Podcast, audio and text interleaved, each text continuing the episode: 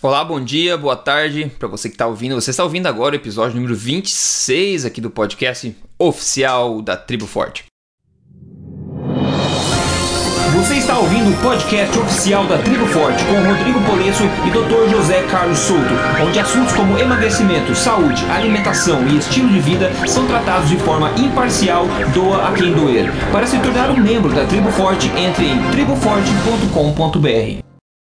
Hoje a gente vai tratar de dois temas principalmente. Um é basicamente do pessoal que segue uma alimentação, uma alimentação, correta e começa a perceber que não sente mais fome tão rotineiramente assim. Então tem bastante gente que é, acaba perguntando e, e, comentando, né, pedindo opinião, é, inclusive no, no blog do Dr. Soul também lá, que ele, ele me passou isso aí, que as pessoas ficam meio às vezes assustadas se é normal que isso aconteça. Mas eu vou ler uma pergunta aqui da, da comunidade sobre isso, a gente vai começar a discutir sobre esse assunto. Depois, a gente vai tocar num assunto aqui extremamente importante importante, né? Faz parte da vida de todo mundo, todos os dias da vida da gente, é, é crucial. A gente não tinha falado ainda antes, se eu não, não me engano, no podcast aqui, que é a questão do sono, tá? Então a gente vai passar algumas dicas de, de sono, falar da, da importância, falar das consequências de um sono ruim, enfim, falar dessas partes todas. Afinal, a Tribo Forte, como você sabe, as três palavras que regem a nossa filosofia é saúde, boa forma e estilo de vida, né? Todos eles são interconectados, não tem como ter um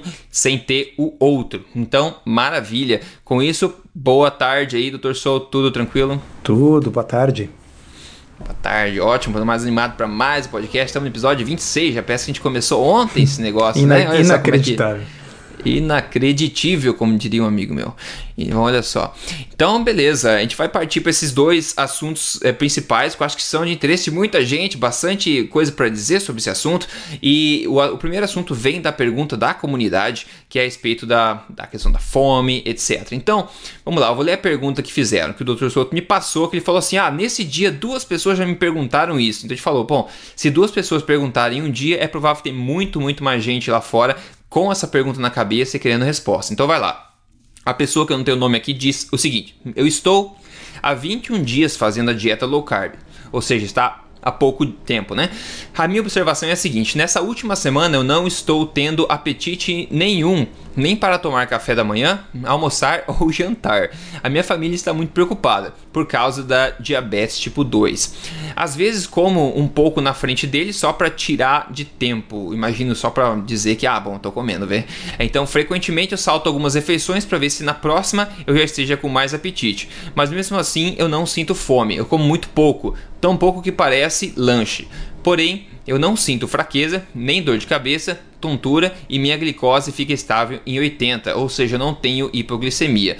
Isso é normal? Essa é a pergunta dela. Claro, vamos considerar aqui que a gente não sabe a situação atual dela, né, doutor Souza? A gente não sabe se a pessoa é muito acima do peso, um pouco acima do peso, quais são os hábitos alimentares dela antes, exercício, etc. Então, a gente pode fazer um approach mais geral desse tipo de coisa e falar um pouco desse, digamos, efeito colateral e por que que isso pode estar acontecendo com a, com a nossa amiga aqui e muita gente aí que começou há pouco tempo é, alimentação forte, uma alimentação paleo, uma dieta mais baixa em carboidratos, né?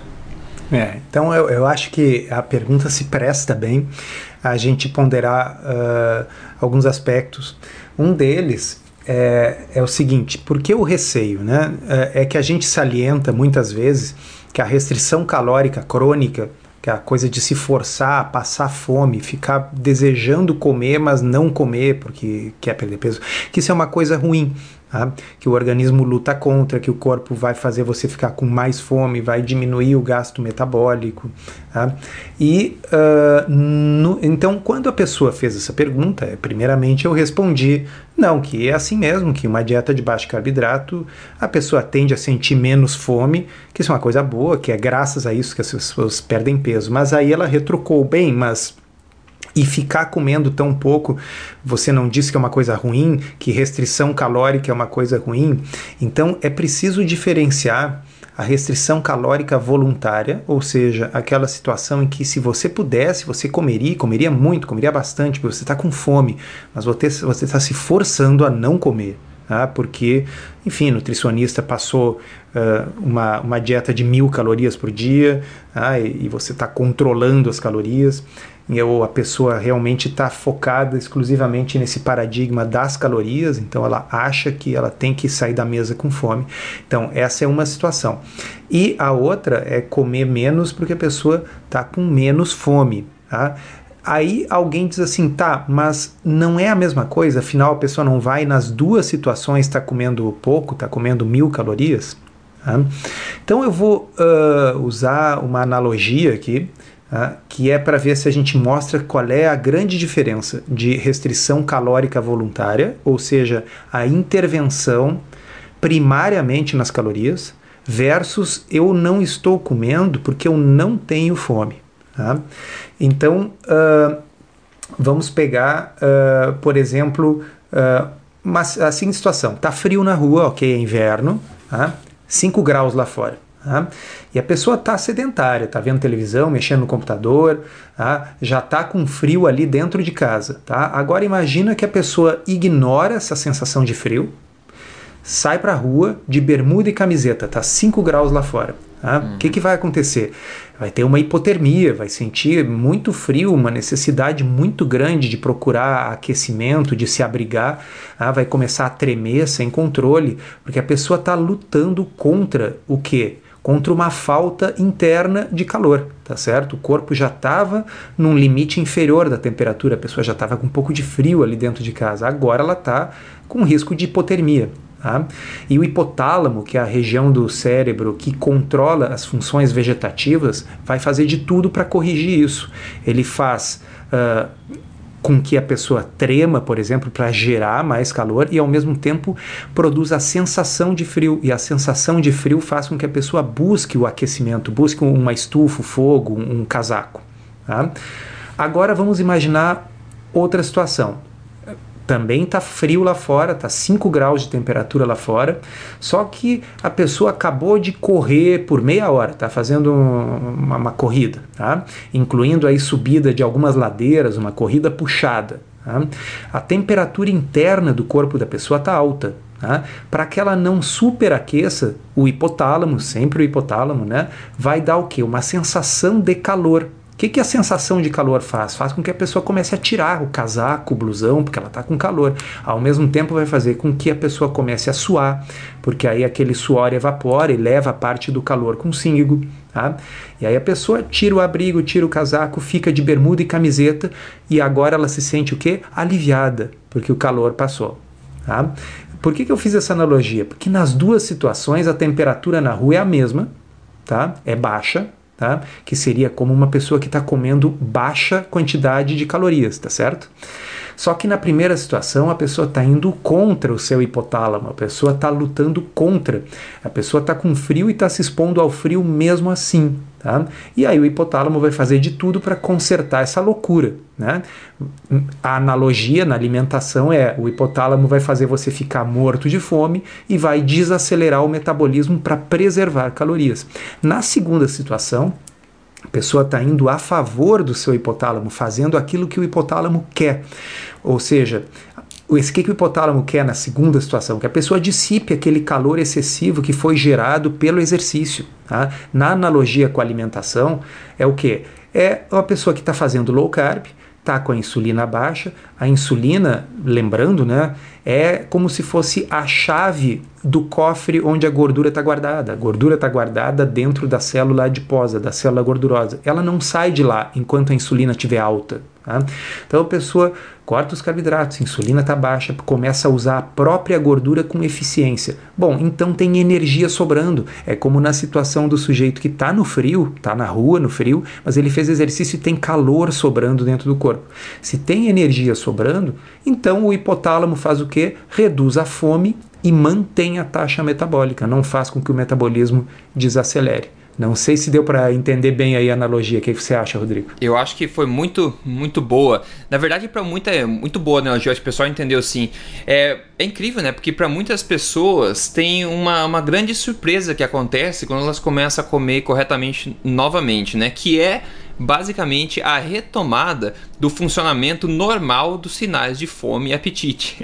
Uma coisa que sempre foi, digamos, a norma, né? Sempre foi o normal na, na história da humanidade só que hoje em dia a gente perdeu conexão com isso. Então, uma vez que a pessoa começa a comer corretamente, começa a regular os hormônios do corpo, o metabolismo, é, baseando-se na alimentação, na correção da alimentação, ela começa a retomar o funcionamento normal dos sinais de fome e apetite. Ou seja, a gente começa a ver o seguinte: a, a tua fome vai ser proporcional, digamos, à tua real necessidade energética do corpo. Se você é uma pessoa que está no escritório o dia inteiro, não gastou energia, não pensou muito durante o dia, a tua fome vai ser compatível com essa com sua o seu estilo de vida naquele dia, né? Então você vai sentir fome proporcional à sua real necessidade energética. Outra coisa que a gente não sabe sobre essa, essa pessoa é o nível de gordura do corpo também dela, né? Se ela é uma pessoa extremamente acima do peso, por exemplo, aí eu vou ter que especular isso aí. Talvez ela corrigindo, né, em três semanas a alimentação low carb, talvez ela já conseguiu reverter aquele bloqueio da insulina que você falou que é a chave, né, de abrir as portas da, da, gordura. Talvez ela tenha conseguido fazer isso, abrir as portas da gordura. Então o corpo dela está fazendo um favor para ela mesma, que é, é tenta, come, começando a consumir aquela gordura que está fazendo mal, está em excesso no corpo, começando a consumir ela como energia. Então ela sente menos fome ainda do que sentiria uma pessoa na mesma circunstância, mas um, um nível de gordura menor do corpo. Então ela falou que não sente fome nem no café, nem no almoço, nem na janta. Então por isso que eu estou pensando assim, depende do, do nível de atividade dela, mas também a gente poderia especular que o corpo dela está consumindo um excesso de gordura armazenada que o corpo sabe que não está fazendo nenhum favor para ela. É, então ele está uh, se alimentando disso. Uma outra forma de colocar isso é simplesmente assim. Uh, não é que ela esteja comendo, vamos dizer, ela, ela pela boca está comendo pouco, uhum. mas o organismo dela está comendo normalmente, porque ele está comendo um pouquinho do que ela bota pela boca e o resto está vindo da gordura armazenada, ou seja, não tá, o corpo não está privado, ele não está num estado de privação. Mas por quê? Porque a chave foi aberta, tá certo? A insulina baixa permite uhum que a pessoa use a própria gordura. Outra coisa que ela comenta, assim, bem rapidinho na pergunta, é, é porque aparentemente ela é diabética e o pessoal está eh, preocupado, uhum. puxa, e ela comendo ou ficando sem comer.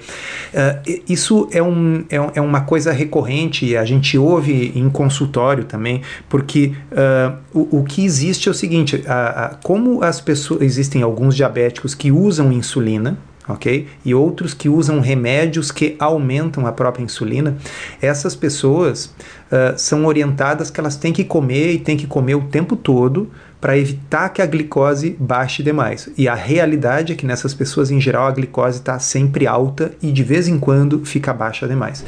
Na hum. realidade, para a grande é um maioria dos diabéticos, diabéticos tipo 2, Tá? Uhum. Uh, a, a, se a pessoa ficar sem comer ou ficar em jejum, desde que a pessoa não esteja usando nem insulina e nem nenhum remédio que aumente a insulina, tá? a pessoa não tem nenhum risco de ter hipoglicemia. Tá?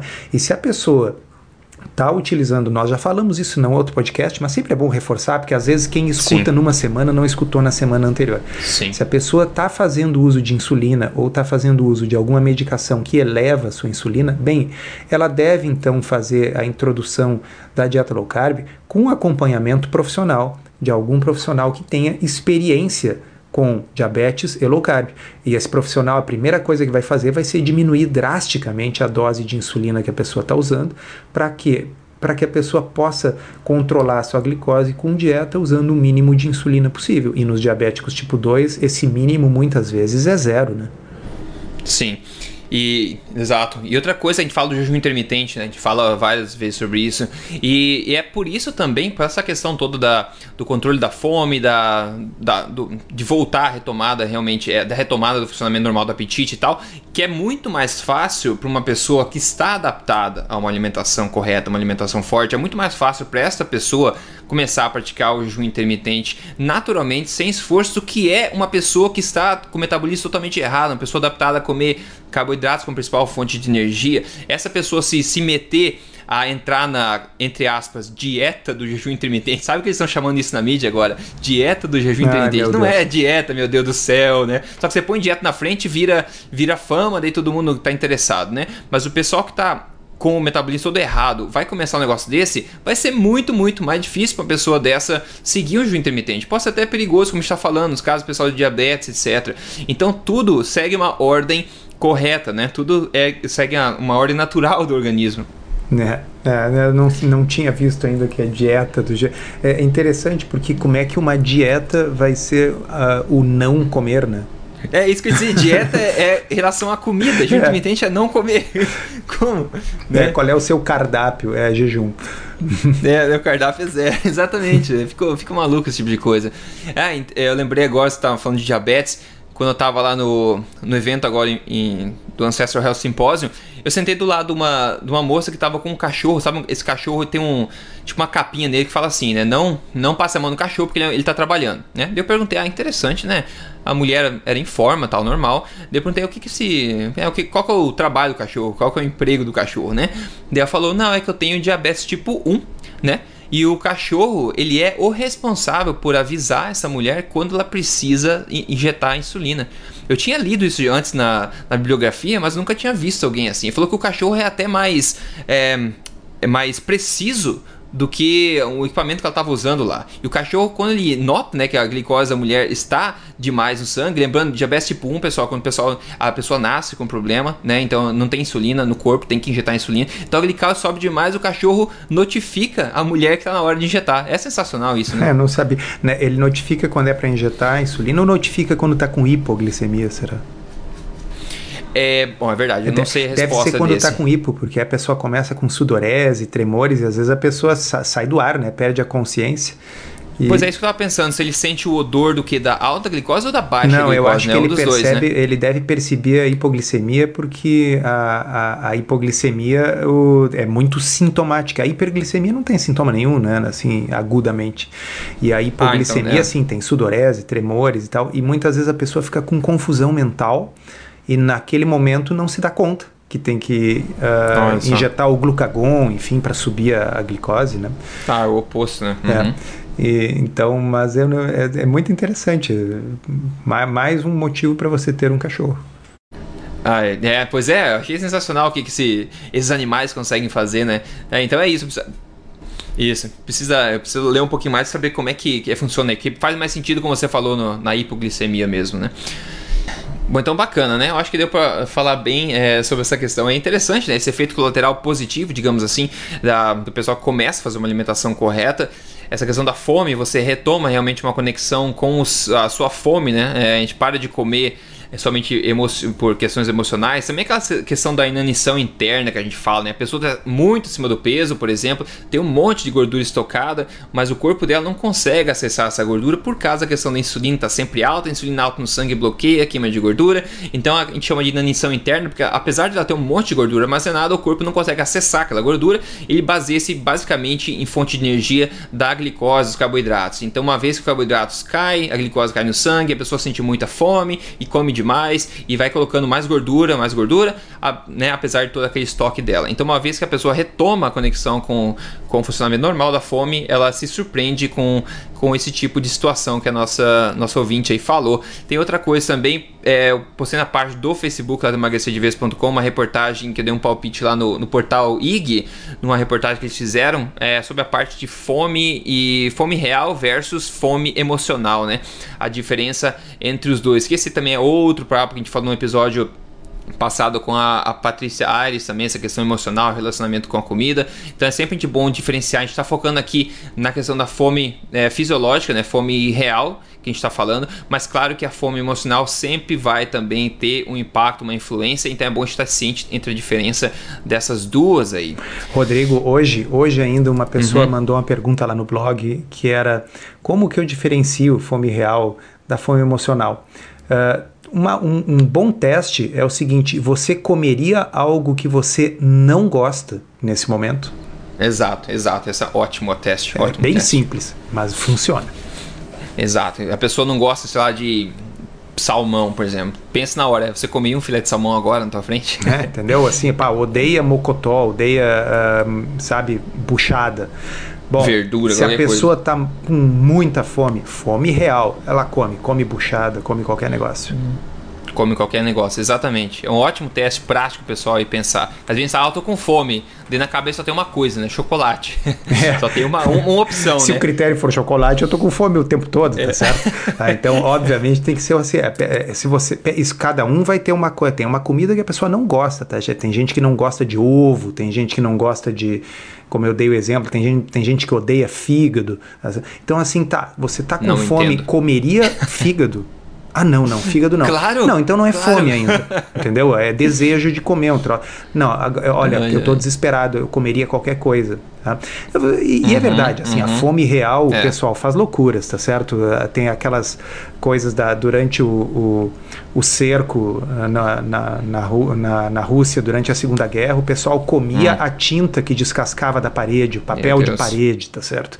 Então, assim, fome é quando a gente tá com vontade de comer algo que a gente não gosta porque a gente está precisando comer. Ah, isso é fome. Né? O resto, bom, muitas vezes é desejo. Tá certo, é, existe momento para tudo. A gente come determinadas coisas porque, porque é uma delícia, porque é muito saboroso. Bom, essa é a diferença entre fome real e fome psicológica.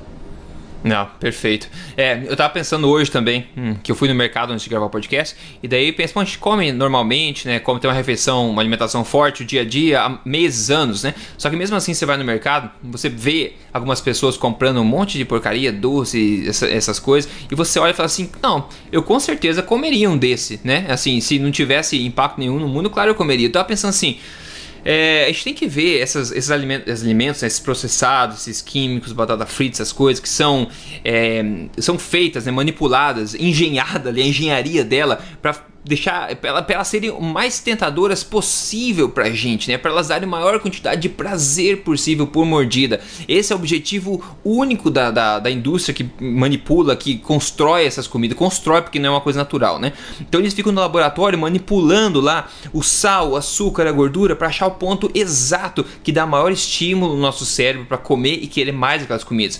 Então tentar pensar nessas comidas como como se fossem drogas sem um efeito colateral imediato, digamos assim. Porque é uma coisa que a gente falou, está falando de fome, né? Ah, você está estufado, você foi na churrascaria, não aguenta comer mais nada. Se alguém vem te oferece um brigadeiro, você vai comer o bendito brigadeiro. Ah, o brigadeiro cabe. Ou para crianças, crianças querem doce o tempo inteiro. Ah, meu filho não para de chorar, dá um doce. Ou festa de criança, dá um doce eles ficam felizes, né? Criança é louca por doce, porque eu considero doce uma droga. E a gente sabe que ela estimula, né, doutor Souto, o cérebro, a dopamina lá, os receptores de forma semelhante a algumas drogas. Então é, tem que ver dessa forma também. Pensar não como alimento essas tentações, mas realmente como, como drogas. E, e pensando assim, você não vai ingerir uma droga todo dia, certo? Você vai pensar nisso de forma diferente. É... Perfeito, é isso aí. Então, beleza. Pessoal, antes de partir para o segundo assunto grande de hoje, que é a questão do sono, que é bastante interessante, aí vamos só ver o que a gente então comeu na última refeição aí, para a gente dar um breakzinho pro nosso cérebro, antes de a gente partir para segundo a segunda fatia aqui. Você quer começar hoje, doutor Souto? Como é que é? é? Eu vou começar a repetir as coisas, porque aos poucos as pessoas vão perceber o que, que de fato, assim, a gente não precisa ter cada vez uma coisa diferente. Eu, eu, não tenho em casa, assim, um chefe de cozinha para fazer alimentação gourmet, tá certo? Quando não sou eu cozinhando, tem empregada que ajuda no almoço, de noite eu mesmo preparo alguma coisa. Tá? Hoje eu comi mais uma vez uh, um, um, guisadinho com né, carne moída com, com legumes, comi mais uma vez um repolho refogado uh, com cebola, uh, salada e, e esse foi o meu almoço. É, é essa semana eu experimentei uma coisa que eu não tinha experimentado antes, porque eu tô fazendo um esforço. É uma comida que eu tenho uma repulsão automática a ela, mas eu tô fazendo realmente um esforço consciente, porque é um ótimo probiótico, né? É um ótimo probiótico. E a gente falou no podcast passado sobre prebiótico, probiótico, etc. E essa comida é o kimchi, sabe? O kimchi. É um Aquele... troço. Uh fermentado de não sei o que é. lá. É uma, é uma, uma coisa que é conhecida por ser meio ruim, assim, né? É, sabe o sauerkraut, você sabe, né? O sauerkraut. Uh -huh, uh -huh. Que é o repolho do alemão, o repolho fermentado. É, é, o, é o, chucrute, o né? É o chucrute. Exato, é o chucrute. É. O kimchi é um negócio muito feio, cara. Muito feio. É, é, coreano, né? O pessoal da Coreia é como se fosse arroz pra eles. Eles comem bastante. É repolho também, repolho fermentado. A diferença é que tem. Eles colocam algumas é, alho, cebola, alguns temperos especiais e principalmente pimenta, uma pimenta vermelha. Então a coloração dele é vermelha. E aqui no mercado é muito fácil encontrar, não sei como é que tá no Brasil, não é uma coisa muito comum e, digamos assim, não é uma coisa que o pessoal se sente muito tentado a comer se você não está acostumado, mas é mas é bastante interessante na questão do, do probiótico, né? Ele carrega uma colônia muito positiva de, de bactérias, e, ele é fermentado, obviamente, né? Ele é bastante é, azedo, né? Bastante azedo por causa do ácido lático, que é um, um byproduct, é uma é um produto da fermentação desse tipo de bactéria. Mas enfim, eu estou tentando comer isso aí porque, enfim, eu estou focando uns estudos aí nessa questão do, da flora intestinal e eu acho que isso aí é positivo. E também o kefir, kefir é fácil de encontrar no Brasil, tá uma ótima, ótima opção e muito mais saborosa de que passagem. Eu estou tentando pegar, pegar o gosto para esse kimchi aí, mas é, enfim, eu estou misturando o legume. Então o que eu comi foi é, carne moída, tá? Eu quebrei um ovo, misturei a carne moída no ovo, fiz na frigideira na manteiga, depois um mix de legumes também na manteiga e um pouco de azeite de oliva. Daí eu misturei esse kimchi no meio desses legumes aí, né, para poder disfarçar o gosto um pouco. E daí de sobremesa eu comi um, um abacate, um avocado pequeno. Então, Rodrigo, quando eu quiser saber se eu realmente estou com fome, eu penso, eu comeria kimchi? É, exato. eu acho que nem com fome né? comeria. Eu, eu ia começar a olhar para as árvores, ia comer um pouco de casca de árvore, talvez ao invés mais apetitoso. Muito bom. Deixa eu ver aqui. Ok, legal, pessoal, maravilha. Então, os coreanos que estão ouvindo aí vão dizer que, ó, oh, Kimchi é uma, uma, deli uma delicatesse, né? Aí vocês que não sabem o que falam, eu, é, pode ser verdade mesmo. Eu acho que é um gosto adquirido, né? Um gosto adquirido. Mas vamos lá. Agora a gente vai falar sobre a questão do sono. O sono, uma coisa que a gente não tocou muito ainda aqui no podcast. Então, vou dar umas dicas. Primeiro, doutor Souto, acho que antes a gente falar de coisas que podem ajudar, dos benefícios do sono, vamos falar um pouco do, dos malefícios de um, de um sono ruim, das consequências relacionadas a saúde, ganho de peso, é do, de um sono ruim. Bom, a falta de sono, alguns pontos que eu tenho aqui para mencionar antes de abrir discussão, é que a falta de sono tem impacto grande em to, basicamente todas as áreas do nosso corpo, da nossa saúde, né? O primeiro deles é que aumenta o cortisol no sangue. Uma noite mal dormida, uma rotina mal dormida, você vai ter, vai ficar mais estressado, digamos assim, né? E o cortisol, a gente sabe que, digamos, é o hormônio do estresse, e o cortisol vai estar mais abundante na corrente sanguínea. O cortisol ele é, ele quebra, enfim, ele é, cria glicose no sangue, como a gente sabe, glicose no sangue nunca é uma boa ideia para quem quer emagrecer. Então, nesse sentido, não é uma boa, uma boa coisa, pessoal, que perde sono, tem uma, uma rotina ruim de sono.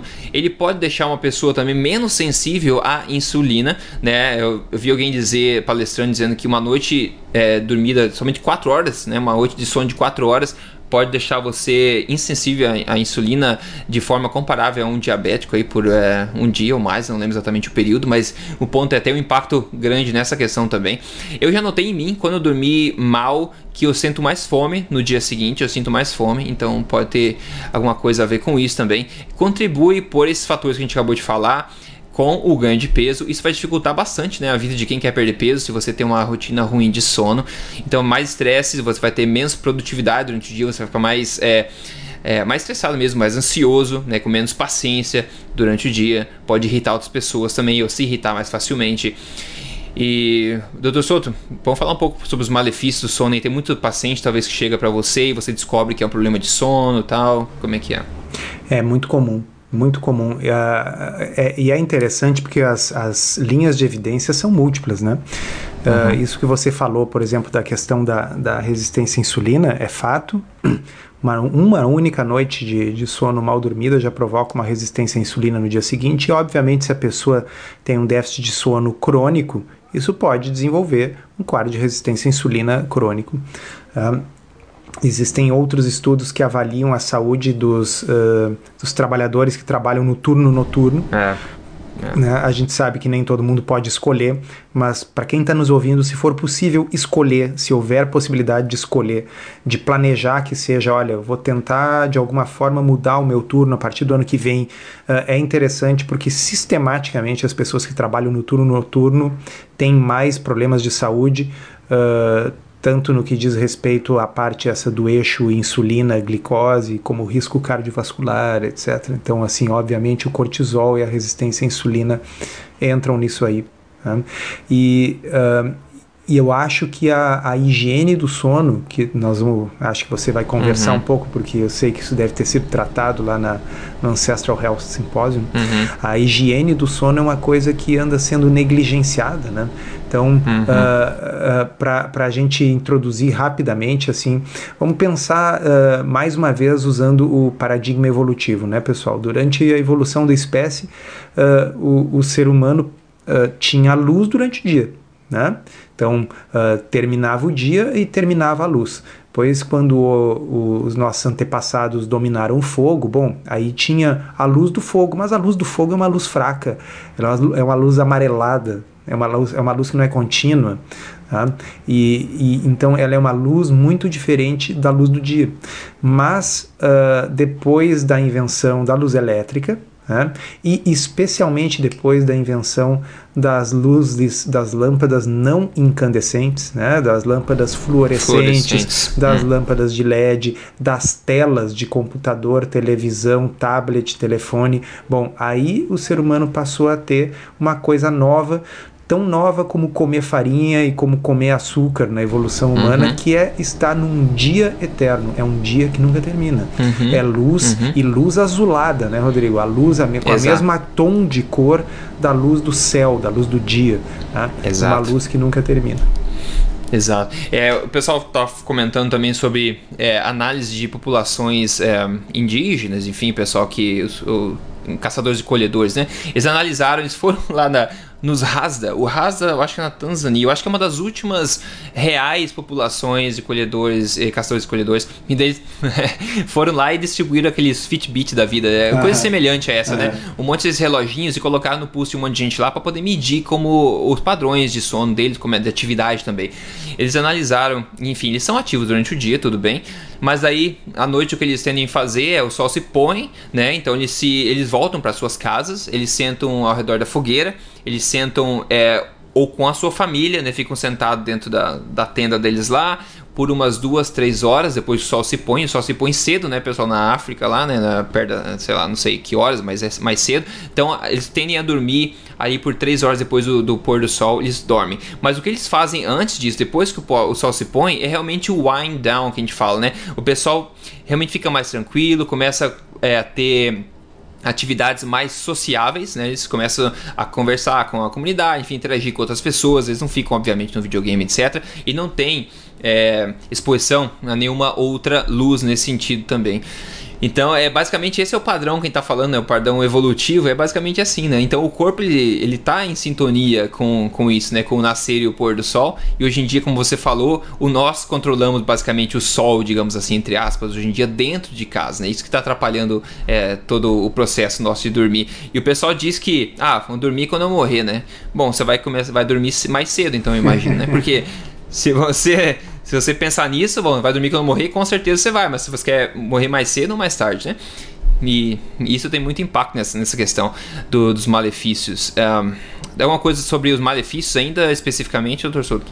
É, então, uh, muito se fala, e, e, com bom motivo, sobre a melatonina. Né? O que é a melatonina? É um hormônio que é fabricado por uma pequena glândula que fica uh, no cérebro chamado pineal. Tá? E a, a, pineal ela recebe estímulos, principalmente do, do dos olhos, tá? de modo que a exposição uh, à luz intensa, especialmente à luz azulada, tá? porque a luz azulada, durante a evolução da espécie, ela é a luz que está presente durante o dia, ok? Não existem quase fontes naturais de luz azulada que não sejam o dia. Né? Então, assim, mesmo o, se nós formos pensar nos, nos animais bioluminescentes, é uma luzinha verdinha, uhum. tá certo? E o fogo, como a gente já falou, é, é uma luz amarelada. Tá? Então, a luz natural que por milhões de anos nós evoluímos é azulada. Então, nossa pineal, nosso cérebro responde à presença dessa luz, fazendo o quê? Inibindo a melatonina. Então, durante o dia, a melatonina fica quase indetectável. Tá? Aí o que, que acontece? Ah, depois que o sol se põe e não havendo luz artificial, o cérebro começa a fabricar melatonina. Tá? E essa melatonina vai aos pouquinhos induzindo a sonolência, induzindo o sono. Tá? Mas não é só isso que a melatonina faz. A melatonina ela também está associada com a redução do risco de alguns tipos de câncer, a melatonina está associada com outras mudanças endócrinas, a melatonina está associada com, uh, a, com o ritmo circadiano, que por sua vez controla uma série de outras coisas, inclusive o cortisol. Tá? Então, uh, tem toda uma série de linhas de pesquisa agora verificando a correlação entre níveis de melatonina e uma série de doenças. Né? Uhum, então, uhum. não é demais mesmo a gente falar que, que isso é importante, não é importante só para peso ou para resistência à insulina.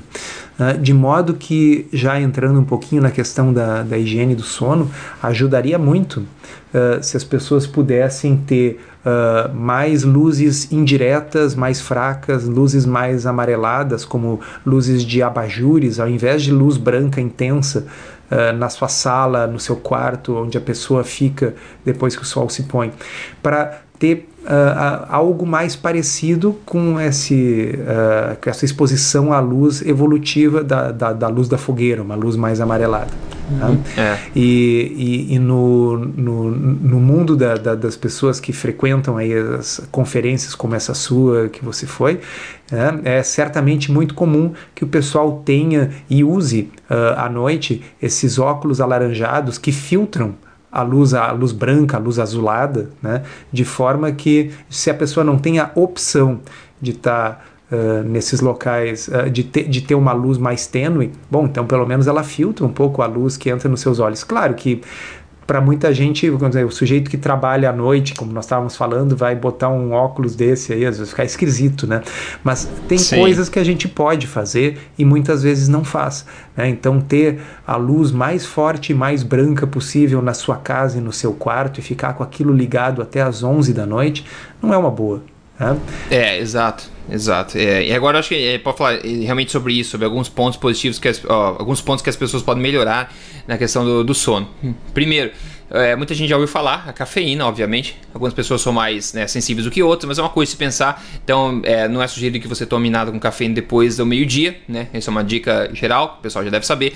A luz azul é, é um, uma, é um grande fator de problema, né? Porque a luz azul é, não é só do, da luz fluorescente da tua casa, que se você tiver, por exemplo, toda a tela do laptop, a tela do telefone, a tela do teu iPad, isso tudo é, emite luz azul, né? Existem plugins, né? Você pode instalar plugins plugins no seu laptop ou no seu celular também, onde ele diminui a eminência, essa, a emissão dessa luz azul e com, transforma aquela luz uma luz mais amarelada, realmente para ajudar com essa questão. Tem gente que vai dormir, por exemplo, ah, tô com sono, desliga a TV, ah, finalmente vou poder dormir, que acontece daí a pessoa deita na cama, pô, liga aquele celular no escuro, assim, pá, aquele flash de luz azul na retina, no olho ali na hora. Isso aí sinaliza pro corpo que é o que? O sol já nasceu, o sol Deus, nasceu, vamos acordar, então, né? Vamos, vamos nasceu. inibir completamente a melatonina, porque o sol nasceu.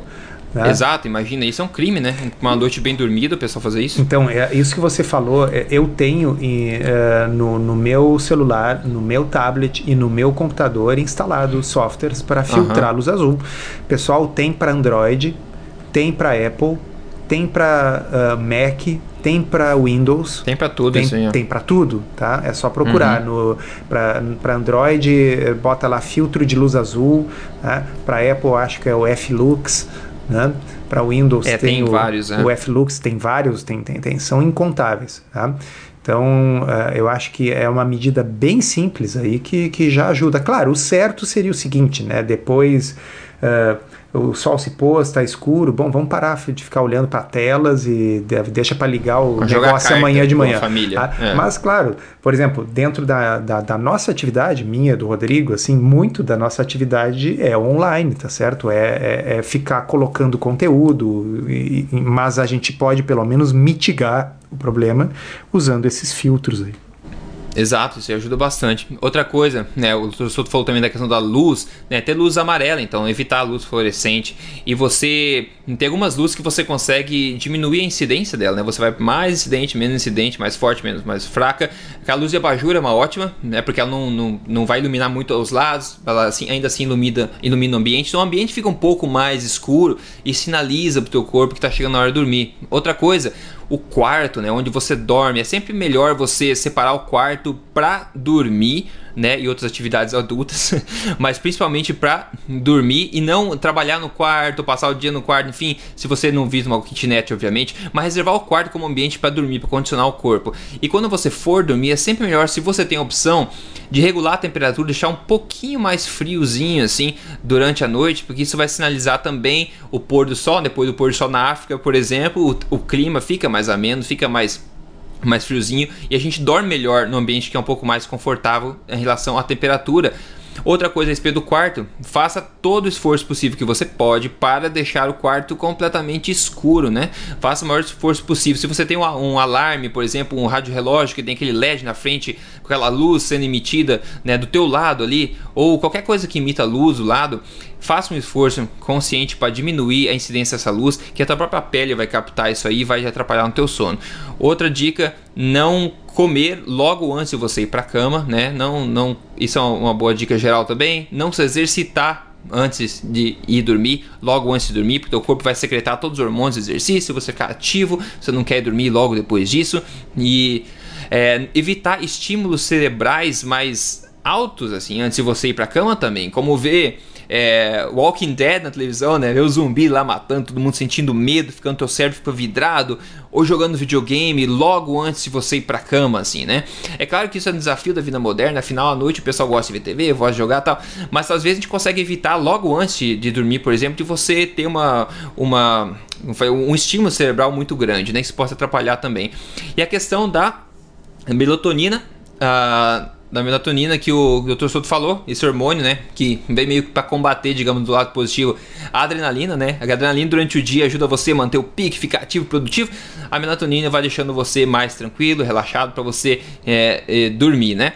E ela, como, como o Dr. Souto falou, é sensível à luz, por isso a importância da questão toda essa da luz que a gente está falando. Outra coisa interessante, Dr. Souto, ó, o o triptofano. Triptofano, esse, esse aminoácido aí, que ele é um precursor da melanina, né? Um precursor da melanina e ele é bastante rico, ele tá bastante abundante no, no Peru, no carne de Peru, né? Eu cheguei nessa informação, tava lendo um artigo, o pessoal mencionou que do Thanksgiving, né, nos Estados Unidos, que é o dia de ação de graça, lá que o pessoal come um monte de peru e tal, depois a gente fica meio que em coma de triptofano, né? Porque é um, é, é um precursor então da melatonina, então ele vai ter o mesmo efeito do, né, para ajudar você é, a relaxar, ir pra cama e ficar tranquilo, ter uma ótima noite de sono, né? Então essas são algumas dicas aí gerais que o pessoal pode ter em mente, o pessoal que já sabia de muitas delas, saber não é fazer, né, pessoal? A gente sabe disso, né? Então, às vezes tem que ouvir as coisas 10, 15, 20, 50, 100 vezes até a gente decidir tomar uma atitude. E agora, torçou em, em, em, relação à recomendação, o pessoal sempre fala, ah, então eu devo dormir quantas horas por dia, né? A gente sabe que isso varia de pessoa para pessoa, né?